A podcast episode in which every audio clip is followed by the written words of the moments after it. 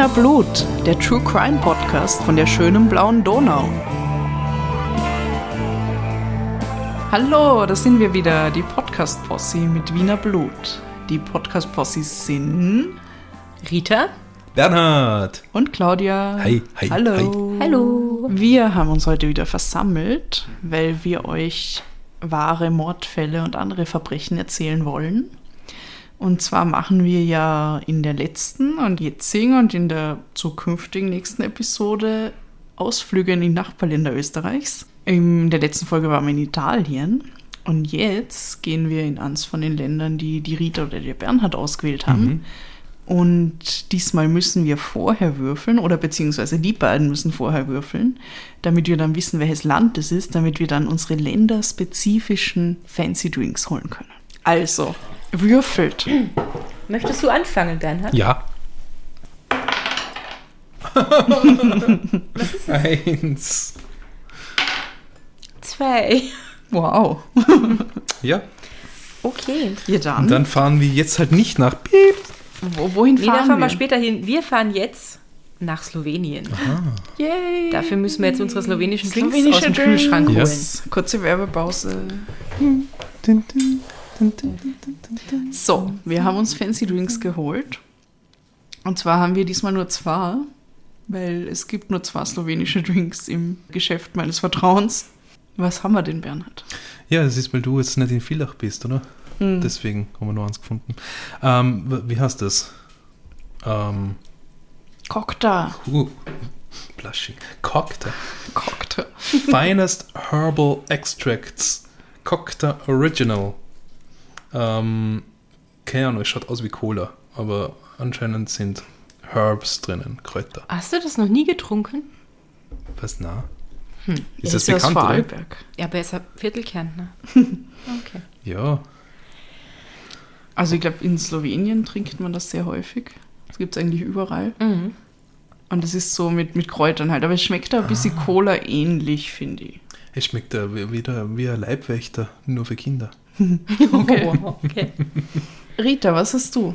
Ich habe äh, Radinska Mineralwasser aus Slowenien, aus dem schönen Ort Radinci. Ich weiß gar nicht, ob der schön ist, aber da kommt es auf jeden Fall her.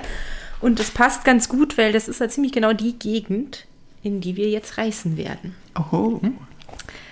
Und äh, diese Reise machen wir nicht nur nach Slowenien, sondern es ist eine Zeitreise ins Jahr 1900. Jahrhundertwende. Genau 1900. Genau 1900. Bevor wir jetzt aber so richtig loslegen, ähm, braucht es, glaube ich, noch so eine Triggerwarnung. Oh. Ähm, es wird nicht um die Themen, wo wir meistens irgendwie warnen gehen, also weder um sexualisierte Gewalt noch um Suizid. Allerdings geht es um Kinder und es geht vielleicht auch ein bisschen um Kannibalismus Oh, oder auch oh nicht. no. Das werdet ihr dann sehen. Ähm, auf jeden Fall, wer da, also wer sich mit Kindern irgendwie traurige Geschichten mit Kindern nicht gut anhören kann oder vor so Kannibalismus-Tendenz-Dingern lieber zurückschrecken möchte, macht es vielleicht nicht zu. Oder wenn ihr über irgendwas mit jemandem sprechen möchtet, vielleicht das belastet, muss ja nicht unbedingt damit zu tun haben, dann äh, könnt ihr euch zum Beispiel in Österreich an das Kriseninterventionszentrum wenden, ähm, unter kriseninterventionszentrum.at oder an die Telefonseelsorge äh, unter telefonseelsorge.at oder unter der Telefonnummer 142. Die gibt es auch in Deutschland, da unter telefonseelsorge.de logischerweise und unter der Telefonnummer 0800 111 0111. Und äh, in der Schweiz gibt es zum Beispiel den Verein Die Dargebotene Hand. Ähm, Im Internet zu finden unter 143.ch und auch unter der Telefonnummer 143 in der Schweiz zu erreichen. Genau. Und bei dir geht es jetzt um Kinder und vielleicht um Kannibalismus. Und glaubst Aber du. vielleicht auch nicht. Oder vielleicht auch nicht, ja. Oder hast du unbedingt noch was drauflegen müssen, so Claudia letzte Woche?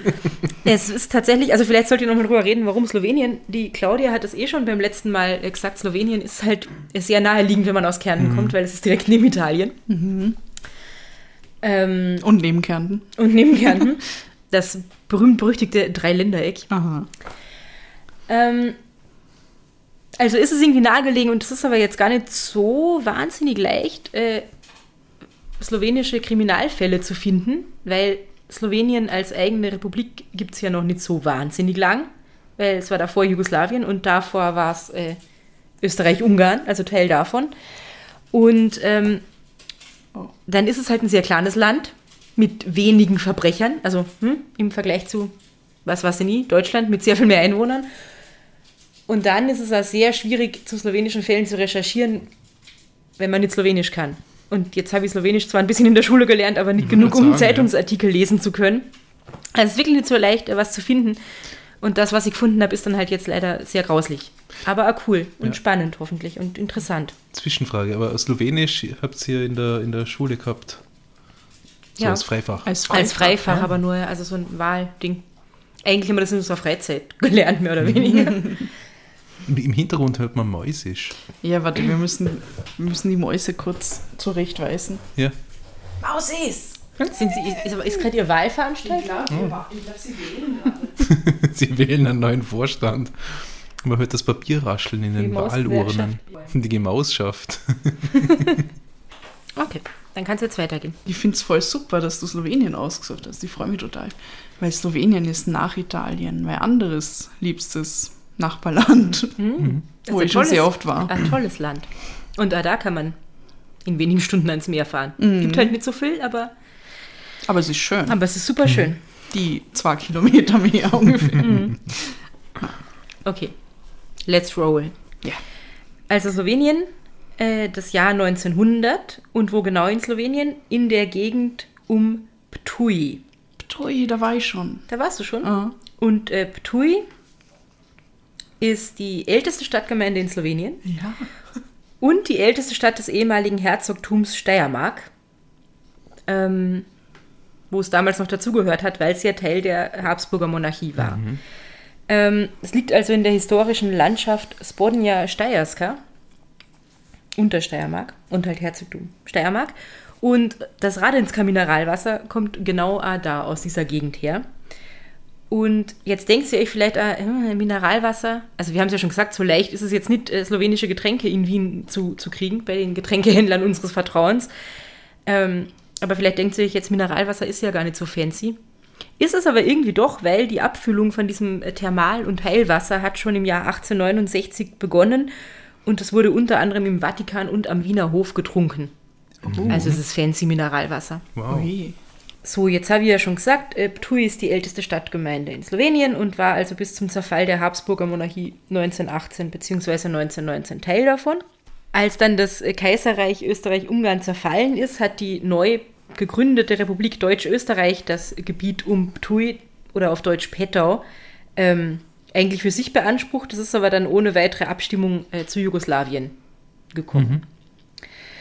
Ähm, was vielleicht noch ganz spannend ist und da im Verlauf dieses Falls irgendwie noch nicht so unwichtig sein wird, ähm, die, die Stadtbevölkerung von Ptuj oder Pettau war ursprünglich überwiegend deutschsprachig. Also 1910 haben in der Altstadt noch 86 Prozent der Bewohner Deutsch gesprochen, vornehmlich.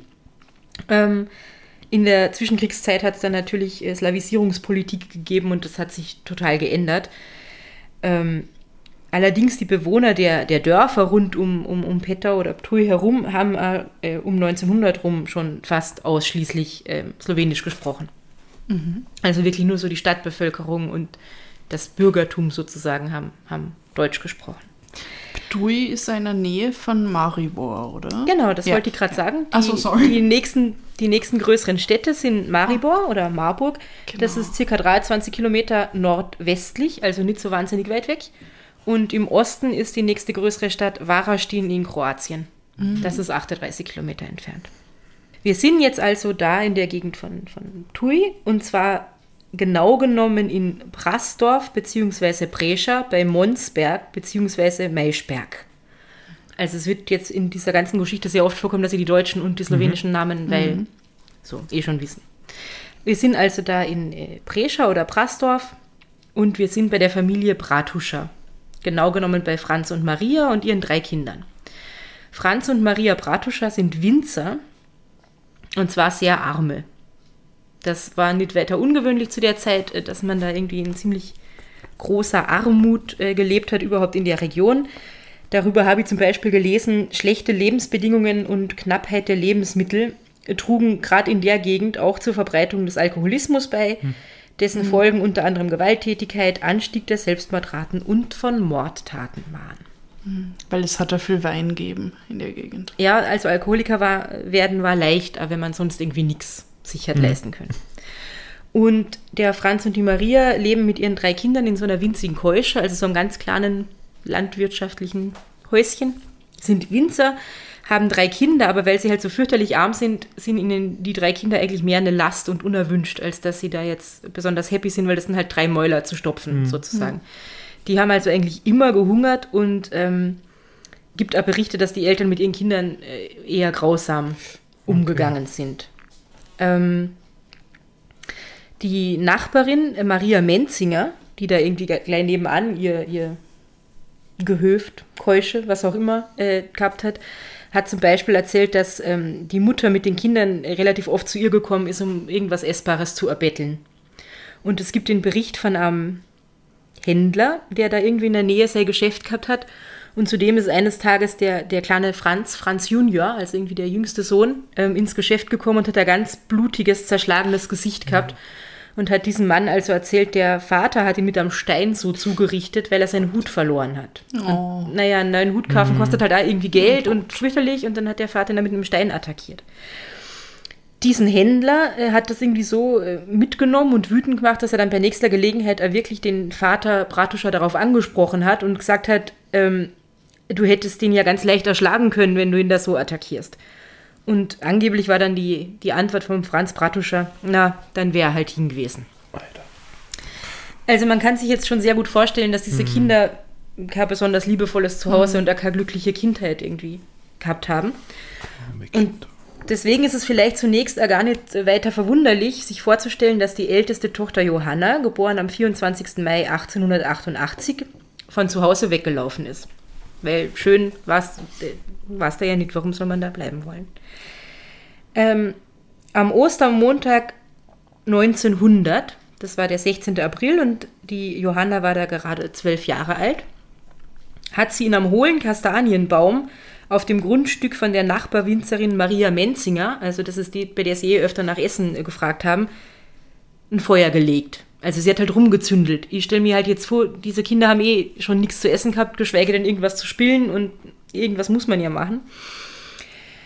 Dieses Feuer ist da halt irgendwie ziemlich rumgelodert und ähm, hat sowohl das Haus von der Maria Menzinger als auch die elterliche Keusche einer Gefahr ausgesetzt. Und weil die Johanna das irgendwie nicht mehr in den Griff bekommen hat, das wieder zu löschen und sich so davor gefürchtet hat, was sie da wohl für eine Strafe dafür erwarten wird, ist sie einfach nicht heimgegangen, sondern abgehauen. Ähm, so, jetzt versuchen wir mal ein bisschen zu rekonstruieren, wo die Johanna überall äh, hingegangen ist danach. In der näheren Umgebung soll sie sich bei mehreren Bauern herumgetrieben haben. Zum Beispiel sagt die Ursula Mahorko, dass sie von 20. bis 29. April, also so ungefähr die, die zwei Wochen, nachdem sie da zu Ostern daheim weggelaufen ist, bei ihr als Hirtin gearbeitet hat. Ähm, da ist sie dann aber irgendwann nach Anfang nicht mehr aufgetaucht. Und ähm, ein bisschen später danach, am 6. Mai, gibt es auch noch mal zwei Zeugen, die sie ganz in der Nähe, nämlich in Monsberg und in Jeluschek noch gesehen haben wollen. Und nach diesem 6. Mai verliert sich aber die Spur von der Johanna komplett. In der Zwischenzeit hat der Vater Franz Bratuscher seine Tochter am 26. April, immerhin sind da schon zehn Tage vergangen, seit sie von daheim abgehauen ist, beim zuständigen Gendarmeriewachtmeister Alois Leskovar in Maria Neustift bzw. Ptjuska Gora als verschollen gemeldet. Dieser Alois Leskovar macht jetzt natürlich einfach seinen Job und versucht rauszufinden, wo ist denn dieses Mädchen? Findet aber nichts raus, weil, wie gesagt, die Spuren haben sich da irgendwie total verloren und deswegen ähm, meldete das schon vier Tage später, also am 20. Mai, bei der Bezirkshauptmannschaft in Pettau bzw. Ptui, dass die Johanna Bratuscher vermisst ist. Und diese Bezirkshauptmannschaft macht dann folgendes: Die lasst im Amtsblatt eine Beschreibung von dem Mädchen veröffentlichen, damit es halt irgendwelche Zeugen Hinweise geben kann. Und die gibt es ja danach, also das habe ich ja schon erzählt, es melden sich dann eben diese, diese Ursula Mahorko und die anderen beiden Zeugen, die ihm sagen, ja, bei mir war sie auf dem Hof und da und da habe ich sie gesehen, aber eben nur bis zum 6. Mai und danach hört und sieht man nichts mehr und auch diese Veröffentlichung im Amtsblatt macht ja keinen Unterschied, man weiß es nicht. Und es tut sich so lang nichts, bis einige Zeit später ein Nachbar den Vater Franz Bratuscher auf eine Zeitungsnotiz aufmerksam macht. Und in dieser Zeitungsnotiz steht drin, dass im Juni 1900, also das sind dann ungefähr anderthalb Monate, nachdem die Johanna von zu Hause weggelaufen ist, ähm, in einer einsamen, verlassenen Winzerkeusche bei Spielfeld in der Steiermark die Leiche eines circa zwölfjährigen Mädchens gefunden wurde. Also Spielfeld ist äh, der größte Grenzübergang zwischen Österreich und Slowenien, für alle, die das nicht wissen. Und deswegen auch nicht so wahnsinnig weit weg von da, wo die Bratuschas äh, unterwegs sind und wohnen. Und da ist also in dieser einsamen, verlassenen Winzerkeusche die Leiche eines circa zwölfjährigen Mädchens gefunden worden. Die hat man obduziert, man hat sie aber nicht identifizieren können und deswegen mittlerweile auch schon als Unbekannte begraben. Der Nachbar sagt das also dem Franz Bratuscher und der Franz Bratuscher nimmt daraufhin Kontakt mit dem Pfarrer in Spielfeld auf. Also wird ihm wahrscheinlich einen Brief geschrieben haben oder ein Telegramm geschickt oder was auch immer. Und äh, fährt dann schließlich auch selber nach Spielfeld. Und dort lässt er sich dann das tote Mädchen beschreiben von den Menschen, die halt äh, die Leiche gesehen haben. Und er lässt sich auch vom Totengräber ihre Kleider aushändigen. Jetzt habe ich mich im ersten Moment gefragt, warum sind denn ihre Kleider noch da, wenn sie begraben ist? Aber wenn ihm an, sie haben ja wahrscheinlich so ein Leichenhemd irgendwie Oh ja, fürs, ja. Fürs Begräbnis angezogen. Genau. Und nachdem er dann die Beschreibung gehört hat und er die Kleider entgegengenommen hat, sagt er, das ist zweifelsohne seine Tochter gewesen. Ähm, Oh die Kleider nimmt er dann mit nach Hause und was er dann im nächsten Schritt äh, tut, ist, er zeigt die Nachbarin an, die Maria Menzinger, weil er sagt, sie hat äh, die Tochter so beschimpft und ihr irgendwie mit Misshandlung gedroht wegen diesem Feuer, weil sie halt Angst gehabt hat, dass da ihr Haus abbrennt, dass das Kind deswegen ähm, weggelaufen ist, weil das ihr so eine Angst gemacht hat und, und deswegen sein unglückliches Ende in Spielfeld gefunden hat. So weit, so traurig. Aber im folgenden Jahr entwickelt sich dieser Fall, der bis jetzt eigentlich noch gar kein Fall ist, sondern einfach nur eine sehr, sehr traurige Geschichte, auf sehr seltsame Weise weiter. In St. Leonhard, ähm, und das ist auch ganz in der Nähe von, von dieser Gegend rund um Toul herum, ist nämlich die zehnjährige Aloysia Wessenjack verschwunden. Und die Aloysia ist die außereheliche Tochter der Winzerin Theresia Holz. Also ihr merkt schon, es geht viel um Wein, es sind alle Winzer in dieser Gegend. Die Tochter ist also verschwunden und der dortige Gendarmeriepostenführer Anton Scheschko beginnt dann nachzuforschen und zu gucken, wo könnten dieses Mädchen hin verschwunden sein. Und redet natürlich auch mit der Mutter in erster Linie. Und die Mutter Theresia Holz sagt zuerst ganz viele widersprüchliche Dinge. Ich habe nicht so genau rausgefunden, was alles, aber auf jeden Fall nichts, was irgendwie besonders viel Sinn ergibt. Verstrickt sich immer mehr in irgendwelche Widersprüche.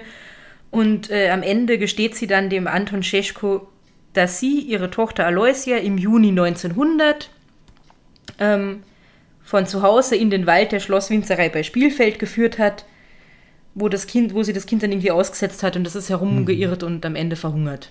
Oh, Und wenn es euch jetzt so geht wie mir, mir erinnert das sehr an Hänsel und Gretel, Ja. wo die Eltern zu arm sind, um ihren Kindern was zu essen zu geben und sie deswegen im Wald aussetzen, damit sie halt weg sind und sterben. So. und sie hat das auch, also wegen der Armut Ja. hat sie sie. Genau. Sie hat ihr Kind in den Wald geführt und einfach tut gelassen. Fuck. Ja. Grauenvoll. Mhm. Ich habe nicht, also ich habe einfach nie drüber nachgedacht, dass dieses Hänsel und Gretel-Ding so viele reale Bezüge irgend und das ist ja noch gar nicht so wahnsinnig lang hier.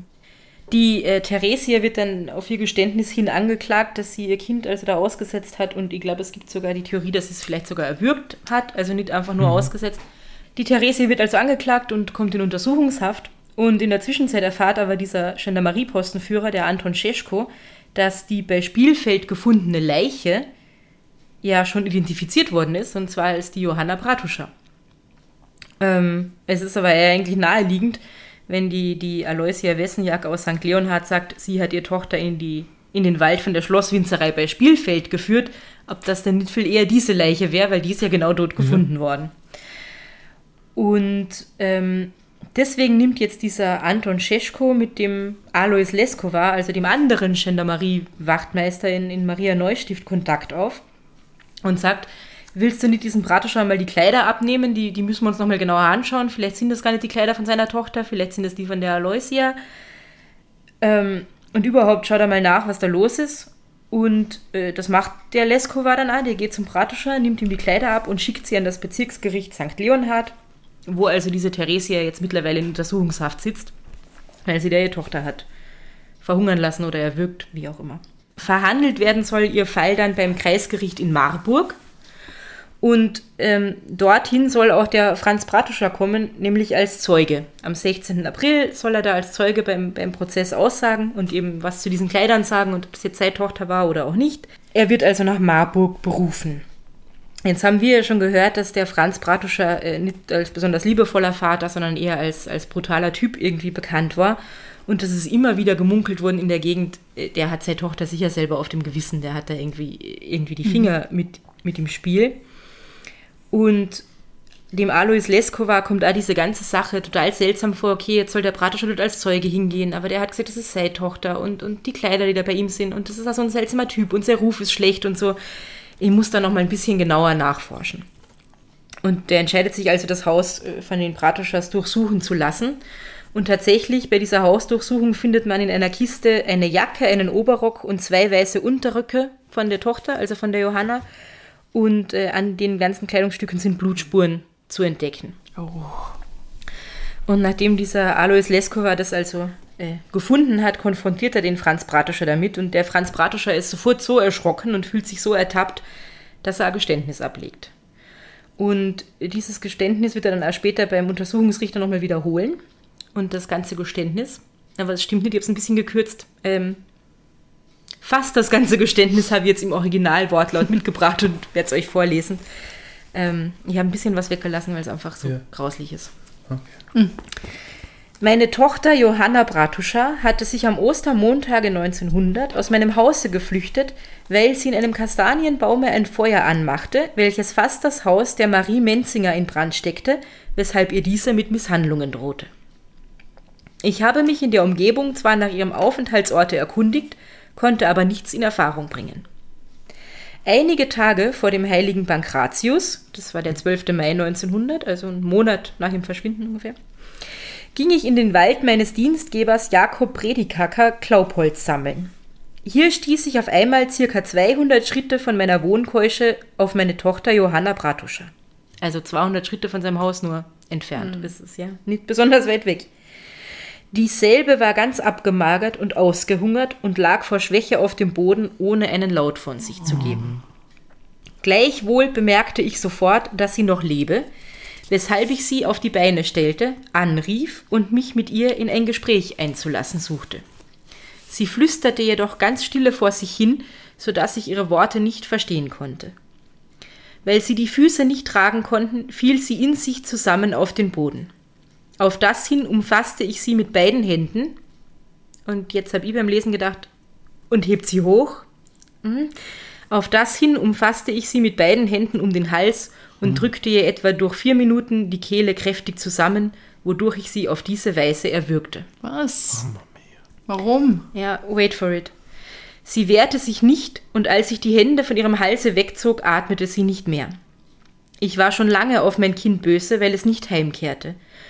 Und weil ich mir dachte, dass dasselbe ohnehin für nichts auf der Welt gut sei, dass ich es zu Hause nicht brauche und noch für dasselbe werde Spitalkosten zahlen müssen. Oh so habe ich es ermordet. Das Ganze trug sich um drei oder vier Uhr nachmittags zu. Ich schleppte dann die Leiche in eine unweit entfernte Höhle und deckte sie mit Erde und Laub zu. Ich verbarg sie deshalb, weil ich darüber nachdenken musste, auf welche Art ich sie am besten und schnellsten spurlos aus der Welt schaffen könnte. Endlich kam ich zu dem Entschlusse, dass es am besten wäre, bis zum Abend zu warten, sie dann nach Hause zu tragen und zu verbrennen. Als es sieben Uhr abends geworden war, kam auch meine Frau Maria Bratuscher von der Arbeit nach Hause. Also die wird irgendwo im Weinberg gearbeitet mhm. haben, vermutlich. Ich erzählte ihr alles, was ich getan. Sie war darüber auch ein wenig betrübt, zankte mich aber nicht aus, da es auch ihr lieb war, dass das Mädchen tot war. Wow. Ich holte dann die Leiche aus ihrem Versteck und trug sie nach Hause. Ich legte dieselbe auf den Vorraum des Ofens, in welchem ein Feuer brannte, zog sie ganz nackt aus, nahm unser Brotmesser und zerstückelte den Körper in fünf Teile. Oh. Und da habe ich jetzt Teile ausgelassen. Oh. Mhm. Danke. Geschnitten habe ich, mein Weib aber stand daneben und half die einzelnen Körperteile halten. Ich warf dann alle Teile ins Feuer, und zwar immer einen nach dem anderen, und legte Holz zu. Dies dauerte bis 3 Uhr morgens. Also mhm. stundenlang, weil ich nehme an, wenn sie um 7 am Abend heimkommen ist, haben sie um 8, 9 vielleicht angefangen damit. Mhm. Dies dauerte bis 3 Uhr morgens, worauf wir beide uns zur Ruhe begaben. Wie kann man sich denn zur Ruhe begeben nach sowas? Vom ganzen Körper blieben im Ofen nur einige Knochenstücke zurück, die ich auf den Komposthaufen warf. Das also ist das Geständnis von Franz Bratuscher. Und wenn ihr denkt, das ist schon furchtbar und grausig, wenig später tritt der Franz Bratuscher noch einmal freiwillig vor den Untersuchungsrichter und gibt folgende Aussage zusätzlich zu Protokoll. Oh oh. Ich will jetzt noch ein letztes Moment erzählen, welches zu erwähnen ich mich bisher geschämt habe. Als wir den Körper der Johanna verbrannten, hatten wir zu Hause kaum für die nächsten Tage das geringste zu essen.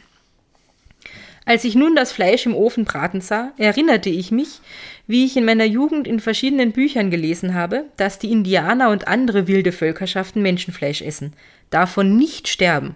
Und so überkam mich die Lust, auch von dem im Ofen bratenden Fleisch zu essen. Ich nahm mir einen irdenen Teller und schnitt von den Oberschenkeln Stücke ab, legte sie auf den Teller und ließ dieselben dort braten. Dann verzehrte ich sie. Er sagt übrigens in einer späteren Aussage, die ich jetzt nicht komplett mitgebracht habe, ah, er hat sie ohne Brot gegessen, weil Brot hat er sich nicht leisten können. Ich verbarg dies, weil ich mich meiner eigenen Handlungsweise schämte vor meiner Frau. Doch hat sie gewiss bemerkt, was ich getan habe. Ich habe sie nicht aufgefordert, dasselbe zu tun und auch nicht gesehen, dass sie vom Fleisch gegessen hätte. Oida. Oida. Ja. Ja, es ist, es ist schlimm. Wobei ich am allerschlimmsten immer noch finde, äh, diese Aussage so, ja, das Kind war eh zu nichts gut und ich brauch's nicht und jetzt muss ich vielleicht auch noch Krankenhauskosten bezahlen. Weg. Äh, das ist irgendwie so. Ja, als wäre es ein Ding. Ja. Sein Besitz halt irgendwie. Genau. Und, Ja. und der war eh grantig, dass sein Besitz praktisch weggelaufen ist Mhm. zuerst. Und, also, Ja, als wenn dir irgendwie so ein Schaf abhaut, wenn, Ja, wenn du genau, Schafbauer ja. bist und bist Und halt dann angefressen isst und du es. schlachtest es oder so und dann, dann und isst dann isst du es. Naja, wartet mal, wie das alles noch weitergeht. Okay, okay. Nach zwei Tagen hat er nämlich das Geständnis widerrufen. Ach. Am Tag darauf hat er dann aber wieder gestanden, hat gesagt, na na, ich habe eh Menschenfleisch gegessen und ich habe eigentlich nur nochmal widerrufen, weil ich mich so geschämt habe. Also er erzählt das, dann tut es ihm irgendwie leid, dass er es erzählt hat, dann sagt er, ah, ah, na doch nicht, dann schlaft er nochmal eine Nacht drüber, ah ja, wurscht, doch, es war so. Es glaubt ihm eigentlich ja jeder, dass das so passiert ist, wie er das erzählt hat. Also die Richtigkeit vom Geständnis wird durch die Ermittlungen gestützt, weil bei der Hausdurchsuchung ist er nachgegraben worden in der Umgebung und so, um nach der Leiche zu suchen und tatsächlich hat man nicht die geringste Spur einer Leiche gefunden. Und für die Untersuchungsrichter war das halt ein eindeutiger Beweis dafür, dass, dass seine Aussage stimmt, er hat die Leiche spurlos beseitigt. Was man aber schon gefunden hat, sind Knochenreste auf dem Komposthaufen. Passt auch zu seiner Erzählung, also macht alles Sinn. Und außerdem hat man in seinem Haus noch das Buch Australia in Otoki, Australien und dessen Inseln gefunden. Das ist anscheinend so ein uralter, verstaubter Reisebericht. Und da geht es an einigen Stellen auch um die Beschreibungen äh, von Kannibalismus. Ähm, und da soll es eine Stelle geben, wo irgendwie steht, wie die Kinder unter den äh, in Anführungszeichen wilden Eltern behandelt worden sind und dass die Eltern ihre Kinder irgendwie gegessen haben sollen unter Umständen. Und der Franz Bratuscher hat da wohl sogar an die Seite irgendwie dran geschrieben, verschollene Johanna. Als hätte er sich aus diesem Buch Okay. irgendwie Inspiration geholt. So, so, hey, ja, das könnt ihr machen, wenn ihr sie wiederfindet, Ja. oder was? Oder er hat schon What? früher dran gedacht und hat sich gesagt, okay, ich könnte das ja machen und dann ist sie halt verschollen. Oder das, ja. Oder das, aber ich meine, sie hat, es gibt ja diese Aussagen, dass sie bei dieser Anbäuerin tatsächlich als Hirtin irgendwie kurz gearbeitet hat und, und dass sie dort gesehen worden ist. Also ich glaube, sie ist schon wirklich von daheim weggelaufen. Das ist jetzt irgendwie unbestritten. Er hat sie nicht einfach nur verschwinden lassen. Ähm, jetzt fragt sie sich vielleicht, was ist eigentlich mit der Mutter? Was, was sagten die zu der ganzen Geschichte? Äh, die, die Maria Bratuscher leugnet zuerst einmal vor Gericht alles und sagt, das ist alles nicht wahr, nichts davon ist passiert. Dann gibt sie vor dem Untersuchungsrichter allerdings zu, dass sie mit ihrem Mann abgesprochen hat, dass er die Tochter, falls sie nicht wiederkommt, umbringen wird. Eben aus den Gründen, Schon wir die, die, die braucht man nicht. Was wollen wir Okay. mit der? Jetzt ist die da einen Monat rumgeirrt, halb verhungert, müssen wir vielleicht noch einen Arzt bezahlen, können wir nicht, bringen sie lieber gleich um. Sagt sie, hat sie mit dem Mhm. Ehemann so abgesprochen. Aber dann widerruft sie das doch wieder alles. Also sagt dann, die haben überhaupt nichts abgesprochen und ähm, man fragt sie natürlich ja, was sie da, dazu sagt, dass ihr Mann dieses Geständnis abgelegt hat. Und da hat sie gesagt, er hat eben einen irren Verstand und hat gestanden. Ich aber gestehe nicht, auch wenn sie mir den Kopf abschneiden, niemand hat es ja gesehen. Okay. wo ich jetzt auch nicht so genau weiß, ob sie irgendwie denkt, niemand hat ihren Mann dabei gesehen oder sie, und deswegen glaubt sie das ja gar nicht, oder und sie hat auch nichts davon gesehen, oder ob sie damit sagen will, es hat eh niemand gesehen, was wir getan haben, warum soll ich es dann gestehen? So. Ihr habt keine Zeugen. Genau. Ähm, die Untersuchungsrichter sind sich aber einig, dass diese Keusche, in der die wohnen, ist so klein, dass es wäre unmöglich gewesen, dass der Vater, ohne, ohne dass die Frau das mitkriegt, überhaupt irgendwas macht. Also Und- das Kind zerstückeln, verbrennen, irgendwas in diesem Ofen. Sie muss das alles mitkriegt haben, weil das war wahrscheinlich mehr oder weniger ein Raum. Und was ist mit Haus. den anderen Kindern, also mit den beiden Geschwistern von der Johanna? Da habe ich nichts drüber, drüber erfahren. Die sind, glaube ich, beide kleiner, ähm, also jünger. Und äh, über den kleinen Franz haben wir eh schon gehört, dass der vom Vater geschlagen worden ist. Und beim dritten Kind war sie tatsächlich gar nicht so genau, ob das ein äh, Junge oder Mädchen war. Aber die haben vielleicht geschlafen in der Zeit und Ja, nichts wahrscheinlich. Achso, mitgekriegt. du meinst ja, wahrscheinlich, ja. Also die Kinder hat man da gar nicht Hm. großartig befragt, glaube ich. Ähm, wenn überhaupt, dann hat der kleine Franz dann nochmal seine Geschichte erzählt, ähm, wie sie geschlagen worden sind, aber zu dem Fall Mhm, okay. nicht. Genau. Ihr könnt euch natürlich vorstellen, dass das, äh, das Interesse in diesem Fall in der Bevölkerung riesig war und das Entsetzen natürlich genauso. Ähm, und der Franz Bratuscher kriegt dann auch bald den, einen Beinamen. Ähnlich wie das Monster von Florenz ist er dann der windische Menschenfresser. Oh, shit. Tisch. Ja, und die, die, der Andrang und das Interesse an der Hauptverhandlung äh, gegen die, das Ehepaar Pratuscher war so groß, dass sogar spezielle Eintrittskarten herausgegeben worden sind. Ob man für die bezahlt hat, aber auf jeden Fall hat es Karten gegeben, um überhaupt in den Griff zu kriegen, wie viele Leute äh, können wir reinlassen. Und von diesem Prozess äh, habe ich einen kleinen, kleinen Ausschnitt aus der Zeitungsberichterstattung mitgebracht. Franz Bratuscher hat ein ziemlich regelmäßiges, knochiges Gesicht. Die vordere Kopfhälfte ist nahezu haarlos, der schlaff herabhängende Schnurrbart verleiht ihm eine noch gleichgültigere Miene. Rasch, jedoch ohne jede Bewegung, erzählte er, wie er die Tochter erwürgt, zerstückelt und vom Fleische gegessen hat. Kein Muskel zuckt dabei, nichts verrät eine innere Erregung. Anders seine Frau. Diese wehrt sich lebhaft und behauptet ihre Unschuld, obzwar sie schon ein Geständnis abgelegt hat.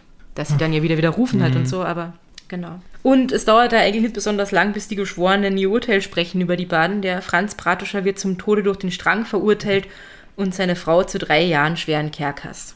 Ähm, als besonders schwerwiegend wird ihm zusätzlich zu der an sich ja schon grauslichen Tat angelastet, dass er den Tod von der Aloysia Wessenjak so geschickt für sich genutzt hat. Also es ist mir total gelegen gekommen, dass dort eine Leiche von einem, von einem etwa gleichaltrigen Mädchen gefunden wurde, ähm, dass er hat sagen können, das ist seine Tochter. Oh ja. Und wenn das voll. jetzt nicht bekannt, wenn das jetzt nicht bekannt geworden wäre, dass die, dass die Aloysia verschwunden ist und die Mutter wird kein Interesse daran gehabt haben, dass das bekannt wird, ähm, wenn sie sie da in den Wald, im Wald ausgesetzt hat, dann wäre das wahrscheinlich alles gar nie aufgeflogen.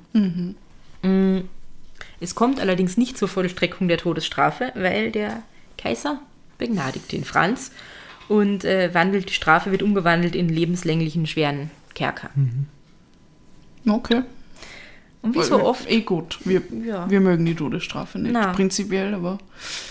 Ja. Ähm, wie so oft könnte man jetzt meinen, okay, Geschichte zu Ende und wie so oft, äh, äh, es geht noch weiter.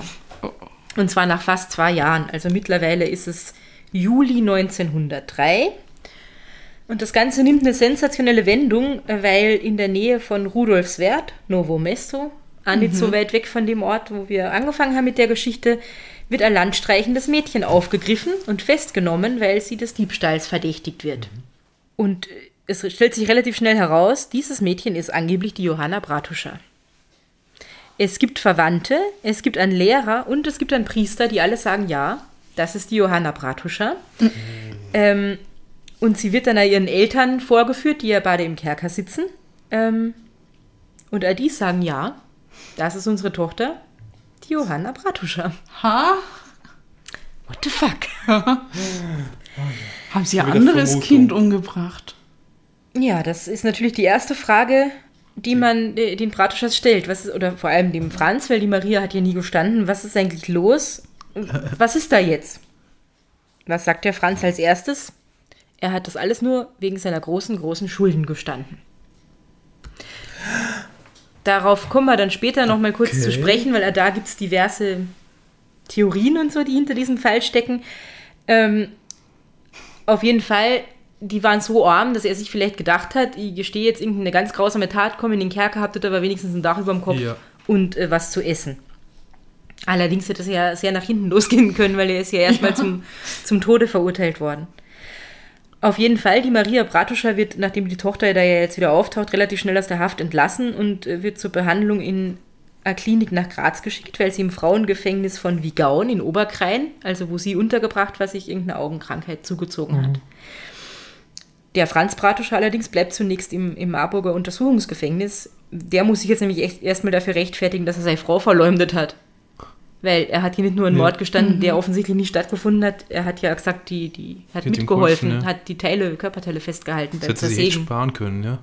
Genau. Naja, aber vielleicht wollte er für sie ja Dach sie über dem Kopf, wie man. Alter. Ja, möglich, aber auf jeden Fall muss er sich jetzt erstmal für Verleumdung rechtfertigen.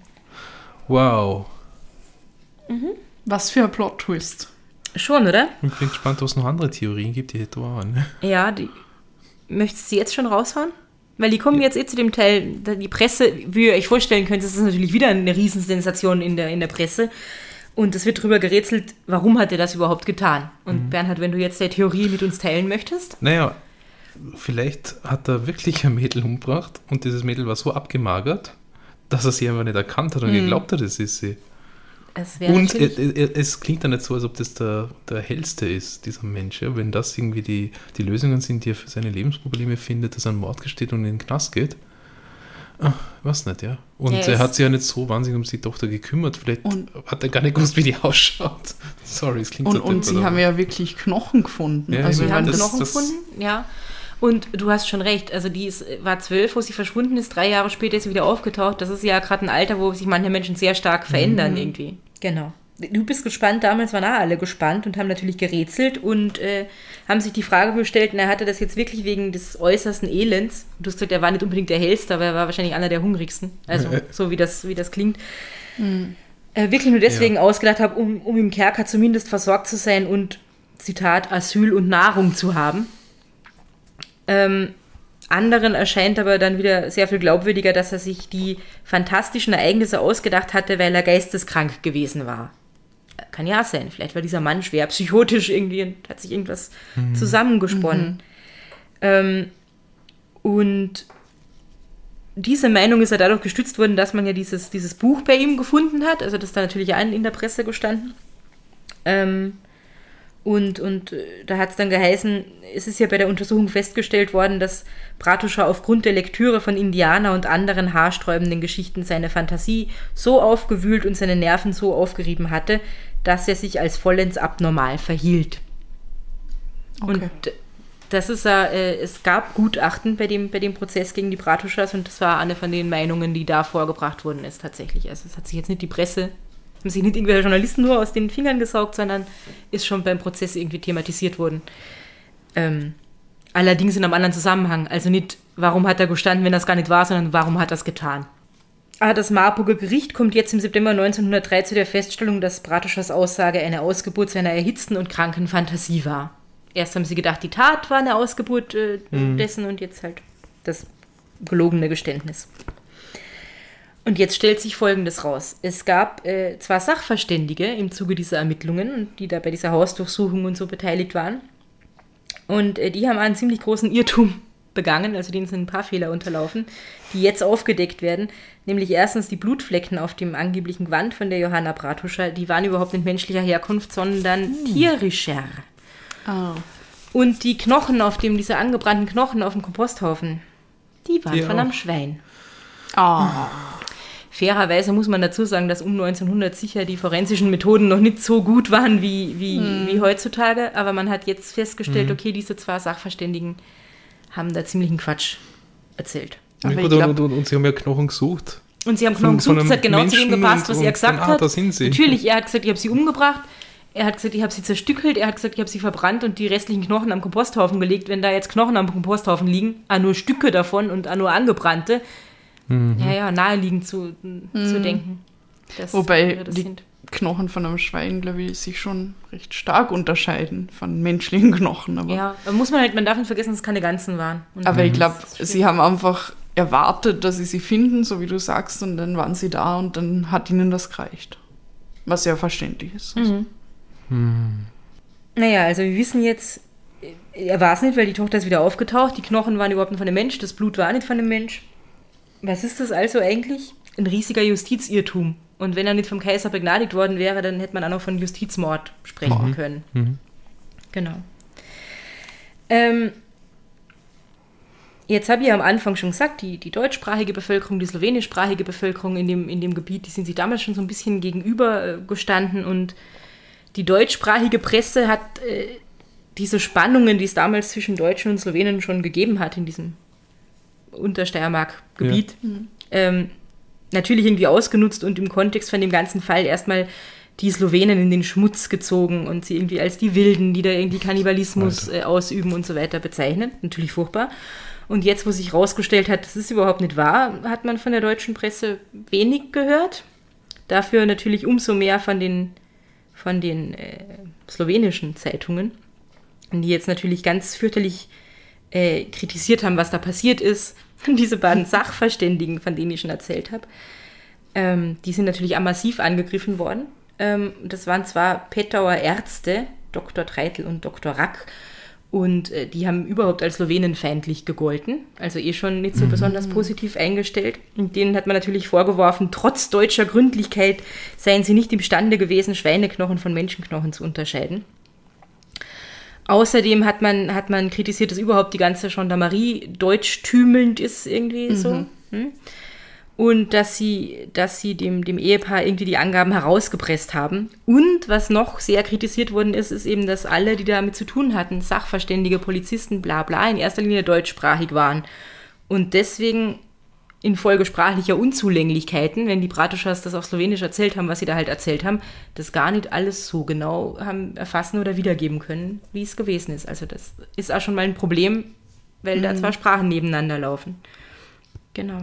Ja, und ich finde, also was, was da passt, weil du gesagt hast, sie nennen ihn, also er kriegt diesen Beinamen der windische Menschenfresser. Menschenfresser. Also windisch an sich, ich meine, ich weiß nicht, wie es damals war, aber dann später ist das ja äh, ein Wort, das man eigentlich nicht verwenden sollte Ja. gegenüber Ja, der slowenischen Bevölkerung. Ich glaube, das hat äh, damals irgendwie, äh, ganz ursprünglich ist das ja, glaube ich, Ja. nicht so äh, und hat dann immer mehr so einen negativen Beigeschmack Mhm. bekommen.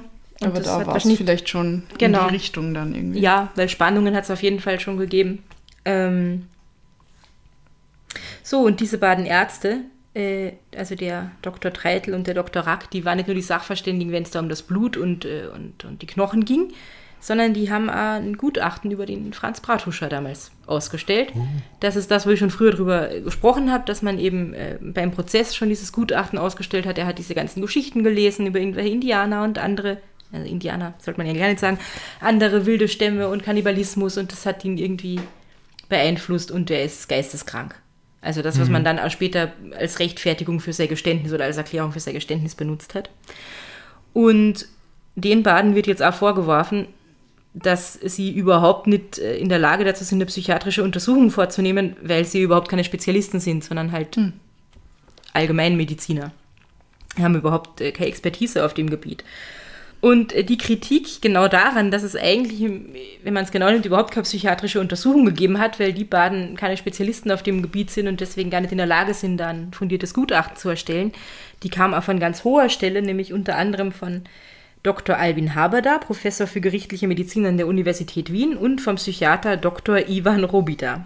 Und äh, der vermutet, nach endlosen Verhören und Behauptungen, dass alle Beweise gegen die Eheleute Bratuscha sprechen und sie doch endlich gestehen sollten, taten sie das auch, um endlich Ruhe zu haben, um endlich damit abzuschließen. Ah, was, was wir schon öfter gehört haben, wenn es um Ja. Geständnisse geht. Auch der Verteidiger riet Bratuscha, ein Geständnis abzulegen, wenn er auf Begnadigung hoffe. Also, das war offensichtlich ja so. Ah, und deshalb ist er dann auch wahrscheinlich begnadigt worden, Vermutlich, ja, hat es dann Zusammenhang gegeben. Oder der Kaiser war wieder in Generalamnestie-Laune, kann das sein. Während seine Frau später alles in Abrede stellte, blieb Bratuscher nach dem, unter Anführungszeichen, Geständnis bei seiner Fantasiegeschichte. Das Geständnis ist lediglich Ausdruck der Erschöpfung und der daraus resultierenden Apathie gewesen. Hätte man den Eheleuten in diesem konfusen Zustand die Frage gestellt, ob sie dem Sultan denn nicht den rechten Schenkel ihrer Tochter geschickt hätten, hätten sie wahrscheinlich nicht widersprochen. Und warum nicht? Weil sie sich gedacht hätten, es ist doch egal, so wird endlich Schluss damit sein. Und ähm, Natürlich ist jetzt aber der, der Franz Bratuscher, nachdem er dann endgültig entlassen worden ist, gefragt worden, warum er gestanden hat, weil eigentlich muss er es ja am besten wissen. Oder entweder merkt man ihm an, dass er so äh, psychisch krank ist, dass es daran liegt, oder er sagt halt, er wollte vielleicht einfach nur was zu essen und, und ein Dach über dem Kopf haben. Aber seine Antwort war, ich dachte mir, ein Mann, ein Wort und habe deshalb das vom Gendarmen mir abgepresste Geständnis nicht mehr zurückgenommen. Ja, Ja, Was soll man dazu sagen? Grundsätze. Äh, Wie, wieso, also wie, wie kann der, der, der Gendarme überhaupt das Geständnis abpressen, dass er seine Tochter gegessen hat? Also wir werden wahrscheinlich nie so genau erfahren, wie der Franz Bratuscher auf die Idee gekommen ist, so, ein, so eine Geschichte da irgendwie zu erzählen. Allerdings zum Abschluss, und das finde ich ganz spannend, äh, ihr kennt ja sicherlich Marc Benecke, den deutschen Nein. Kriminalbiologen aus Nein. irgendwelchen Dokus oder so, wurscht. Der ist relativ bekannt und es gibt mehrere Bücher von dem. Unter anderem äh, gibt es eins, das heißt Mordspuren, wo er irgendwie alte Fälle wieder aufrollt und guckt, was für Spuren gab es denn da irgendwie. Und ähm, da gibt es einen Abschnitt, wo es um den Fall Bratuscher geht. Und da stellt der Marc Benecke, und das finde ich ganz interessant, die, nicht nur diese ganze Geschichte, sondern auch den kompletten Ausgang in Frage. Er sagt nämlich, ähm, dass es damals ja logischerweise noch keine DNA-Tests gegeben hat. Und woher wissen wir überhaupt, ob diese Landstreicherin, die da gefunden wurde, wirklich die Johanna Bratuscher war? Äh, Wir haben eh, also ich habe es ja früher schon mal kurz gesagt, das ist ja so ein, so ein Alter zwischen 12 und 15 oder 10 und 15, wo wir uns da irgendwie bewegen, wo man sich unter Umständen ja sehr stark verändert. Und äh, die Theorie von Marc Benecke ist so ein bisschen, da kommt jetzt nochmal ein Zitat, mir scheint eher, man wollte keinesfalls wahrhaben, dass ein Vater seine Tochter aufgegessen hatte und ließ Bratuscher daher lieber frei, als einzusehen, dass ein Mensch zu solch monströsem Verhalten fähig sei. Ha, das überzeugt mich nicht. End of story. Wow. Wow. Aber, aber jetzt nochmal anschließend an, an was, was dieser Marc Benecke. Benecke. Sagt. Äh, weil die Johanna, also die vermeintliche Johanna, ja, wenn sie als 14-Jährige wiederkommt, hat sie selber auch gesagt, dass sie die Johanna ist? Oder haben, haben ihr das nur andere praktisch äh, Sie hat, gesagt sie oder hat so? zuerst, glaube ich, gar nicht gesagt, wer sie ist. Deswegen hat sie da ja irgendwie identifiziert werden müssen. Und ähm, sie ist ja wegen Dieb des Diebstahls bezichtigt worden. Also wollte sie sich, glaube ich, dazu gar nicht äußern. Und hat dann aber schon gesagt, ja, ja, ich, ich bin die. Okay. Und die. Ja. Ich meine, das, Aber, na, aber das deutet schon so ein bisschen in die Richtung, dass es vielleicht wirklich war. Mhm. Weil ich, ich finde ja, also weil er sagt irgendwie, dass die Gesellschaft praktisch nicht akzeptieren wollte, dass es sowas Schreckliches gibt oder Ja. sowas. Aber es, eigentlich wissen wir ja aus den vielen Fällen, die wir schon gemacht haben, dass die Gesellschaft ja eigentlich total abdreht, wenn sowas passiert. Mhm. Und, und nicht sagt, na, das kann nicht vorkommen, sondern eigentlich nur noch mehr Details wissen will und total geil ja. drauf ist. Also, was sie nicht. Das, das, Ich- das fühlt sich nicht richtig an für mich. ich bin auch nicht so, äh, so überzeugt von dieser Theorie. Aber ich habe es ganz spannend gefunden, ähm, wo ich das bei der Recherche gelesen habe, dass dann da jemand kommt und sagt, na, wartet mal, vielleicht ist es ja doch nochmal ganz anders als Mm. als all diese Twists und Turns das vorgeben. Vielleicht sage ich noch kurz was zu meinen anderen Quellen, außer dem schon genannten Buch von Marc Benecke, das, das da heißt Mordspuren, neue spektakuläre Kriminalfälle, erzählt vom bekanntesten Kriminalbiologen der Welt. Schämt euch, dass ihr den, Den wir kennt. nicht kennen. Oh Gott. Ähm, dann Wunder und Wissenschaft, eine Kritik und Erklärung der okkulten Phänomene von Richard Henning. Da geht es halt um, um Kannibalismus in einem, in einem Abschnitt. Völkerschau Kannibalismus Fremdenlegion von Volker Mergenthaler. ähm, dann habe ich ein paar hilfreiche Scans gefunden aus der Marburger Zeitung von damals und aus der neuen freien Presse. Und äh, die größte Hilfe war aber tatsächlich ein Aufsatz von Professor Dr. Andrei Studen, verfasst am Institut für Neuere Geschichte an der Universität Ljubljana und erschienen im Archiv für Kriminologie 2015 mit dem Titel Ein angeblicher Kannibale vor dem Schwurgericht, der berüchtigte Fall Bratuscher zu Beginn des 20. Jahrhunderts. Wow. Ja. Das Wow. war großartig. Ja, tolle Geschichte. Wie bist du auf die gekommen jetzt? Also ich meine, so ursprünglich. Ganz ursprünglich, ganz ursprünglich stand hier irgendwann die Idee im Raum, wir machen äh, Ausflüge in die Nachbarländer. Dann wollte ich erst Italien nehmen, habe gegoogelt, habe den Fall, den die Claudia letztendlich gewählt hat, kurz gesehen. War intrigued, Mhm. hat den Wikipedia-Artikel angeschaut und gedacht, viel zu kompliziert, kann ich nicht, kann ich nicht machen, bringe ich nicht. habe mir dann gedacht, oh, Slowenien mag ich auch sehr gern. Und habe dann mal einfach slowenische Kriminalfälle gegoogelt, ganz stumpf. Also ich habe davon auch vorher noch nie, noch nie irgendwas gehört. Ja, nicht. Wow. Es ist großartig. Ich weiß nicht, weil ich finde es so cool, weil ich, weil ich halt an manchen von diesen Orten schon war und ich habe diese Bilder vor, vor meinem geistigen Auge irgendwie und es war alles so lebendig erzählt und es ist auch so mysteriös. Mhm. Aber ich, ich möchte jetzt einfach sagen, dass die Johanna noch lebt und dass das die Johanna war. Also, Ja, dass sie damals noch ja. gelebt hat, Manni. Wahnsinn Story. Den Film würde ich mir anschauen. Oh ja.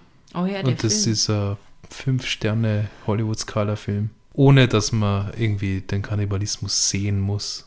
Ja, also- es reicht ja, dass der, dass der Vater das Genau, irgendwie also es muss, behauptet. muss kein Splatterfilm sein. Weil vielleicht ist er ja gar nicht passiert. Jetzt verstehe ich genau, Genau. was du damit meinst. Ja, ne? ja, ja. Ähm, Film. Ja, ich glaube schon, dass das ein, äh, ein cooler Film ist, aber er wäre halt, glaube ich, auch sehr deprimierend. Mhm. Weil auch wenn man, wenn man sagt, okay, die, die Johanna ist halt wirklich abgehauen, von daher hat sie halt Landstreichen rumgetrieben und ist eh mit dem Leben davon gekommen, fein. Da ist aber, und es ist überhaupt niemand aufgegessen worden. Es ist halt auch sonst sehr wenig gegessen worden. Also die waren alle unfassbar arm, haben nichts zu fressen gehabt und wir dürfen da nicht vergessen, es ist auf jeden Fall ein Kind gestorben. Die Aloysia Wessenjak ist Mhm. im Wald entweder erwürgt worden oder verhungert. Und das, Das stimmt, ist ja. halt schon sehr deprimierend. Ja. Ja. Und auch diese, diese Idee, dass jemand praktisch, also falls es so war, dass jemand am Mord gesteht, damit er dann im Kerker dann was zu essen hat, Mhm. was wahrscheinlich jetzt nicht das beste und nahrreichste Essen Ja, der Welt war. und- Also Und an das schönste Wahnsinn. Bett und Dach über dem Kopf Ja. und so damals. Der und dann- Ruf, der Ruf. Ja, gut. Aber ähm, der ja dann irgendwie in Kauf genommen hat, das Risiko einzugehen, dann doch äh, hingerichtet zu werden. Weil das muss einem ja klar sein, wenn man äh, so Ja. eine Geschichte erzählt, dass man da mit einer, mit einer sehr harten Strafe irgendwie nur davon kommt. außer man ist psychisch krank und hat dieses, also kann das nicht mehr einschätzen. Ja. Und das ist halt dann aber auch nochmal eine irre Geschichte, wenn der Typ so äh, psychisch krank war, dass er sich sowas zusammenspinnt und irgendwie ausdenkt und so. Ah, gebt's mir den Film. Das wäre schon ein guter Film. Jetzt und zwar jetzt. Ja. Ja, es wäre Ja. ein super Film. Mhm. Macht's den Film. Wir machen dann in jeder Folge Werbung für ihn. Krass. Jo. Wow. ja. Danke. Danke gern. schön. Chwala Lepa. Ja. Werden wir unsere Hörerinnen und Hörer wieder verlassen für eine Woche? Hm. Ob es einiges zum. Nachdenken, glaube ich, da draußen. Ihr müsst ja nicht ganz auf uns verzichten. Ihr könnt euch ja auf diversen Kanälen bei uns melden oder Genau. gucken, was wir bisher so getan haben. Ja.